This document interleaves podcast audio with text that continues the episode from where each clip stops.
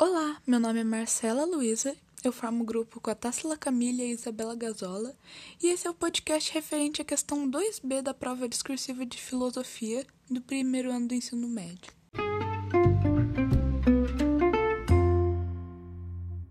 Nesse podcast, vamos explicar alguns pontos da filosofia medieval, como o tomismo e a teoria da iluminação.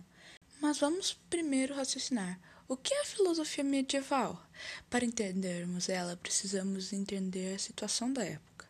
Era um cenário catastrófico, diversas invasões e a guerra parecia não ter fim, ninguém tinha uma certeza. Foi nesse mesmo período que surgiu a Igreja Cristã, que, baseada nos ensinamentos de Jesus, conseguiu ver alguma segurança, algo a se apegar, a vida após a morte no paraíso de Deus. Então podemos definir o cenário também como religioso, bastante religioso. E sua filosofia era então inteiramente ligada a reflexões sobre a crença. Em função do tempo, criaram-se duas correntes filosóficas, também chamadas de períodos da filosofia medieval. Estes eram a vertente patrística e a vertente escolástica. A vertente patrística, presente nos primeiros séculos da Idade Média, teve como principal fonte filosófica os ensinamentos de Platão, que são retomados principalmente por Santo Agostinho. Santo Agostinho faz um paralelo entre a cidade de Deus, que é perfeita, e a cidade dos homens, que é corrompida. Note aí uma semelhança com os mundos platônicos. Ele também estabeleceu um princípio que é traduzido pela frase crer para entender, onde ele harmonizou a fé com a razão, mesmo colocando a fé como precedente da razão. Visto a constante luta entre o bem e o mal, Agostinho visava a aproximação da cidade de Deus. Então, o filósofo desenvolveu uma teoria, a teoria da iluminação, onde, onde todo conhecimento antes tem que ser aprovado pela Igreja para definir esse conhecimento como verdadeiro ou falso. Agora vamos para o século XII, onde temos uma intensificação do contato com o Oriente, o que fez com que as obras do filósofo Aristóteles voltassem à tona, essas mesmas que tinham sido dadas como perdidas, justificando o nome da vertente como escolástica. O principal expoente desse período filosófico foi Tomás de Aquino, ou São Tomás, que afirmava a existência de uma hierarquia entre as criaturas, sendo o humano mais alto por não só possuir corpo, mas possuir também uma alma. Partindo do princípio aristotélico de que não existe algo presente no intelecto que não foi exposto aos sentidos, o teólogo criou uma ideia que o ser humano é, tem livre arbítrio de seguir seu caminho para o bem ou para o mal.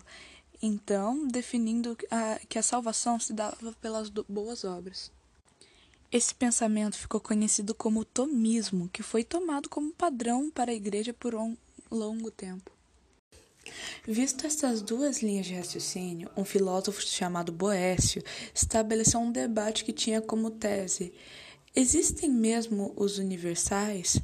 Ou seja, os modelos de referência realmente existem? E se sim, qual era sua natureza? As propriedades que usamos para definir uma classe ou um universal, tanto faz, realmente existem ou são só abstrações criadas pela mente humana? Para responder essa questão, foram criados vários caminhos.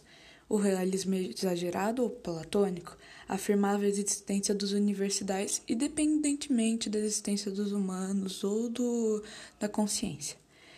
Já o realismo moderado ou aristotélico afirmava que os universais são formas existentes nas coisas, embora possam ser percebidas pelas mentes.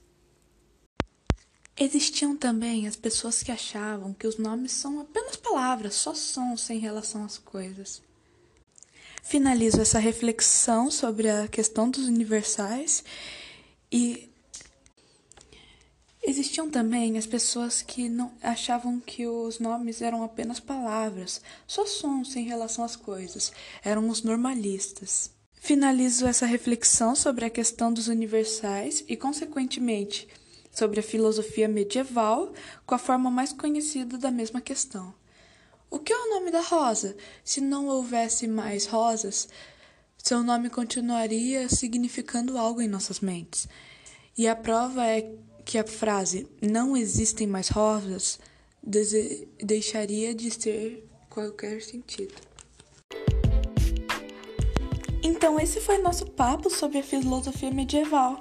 Espero que tenha sido um momento agradável para vocês e tchau!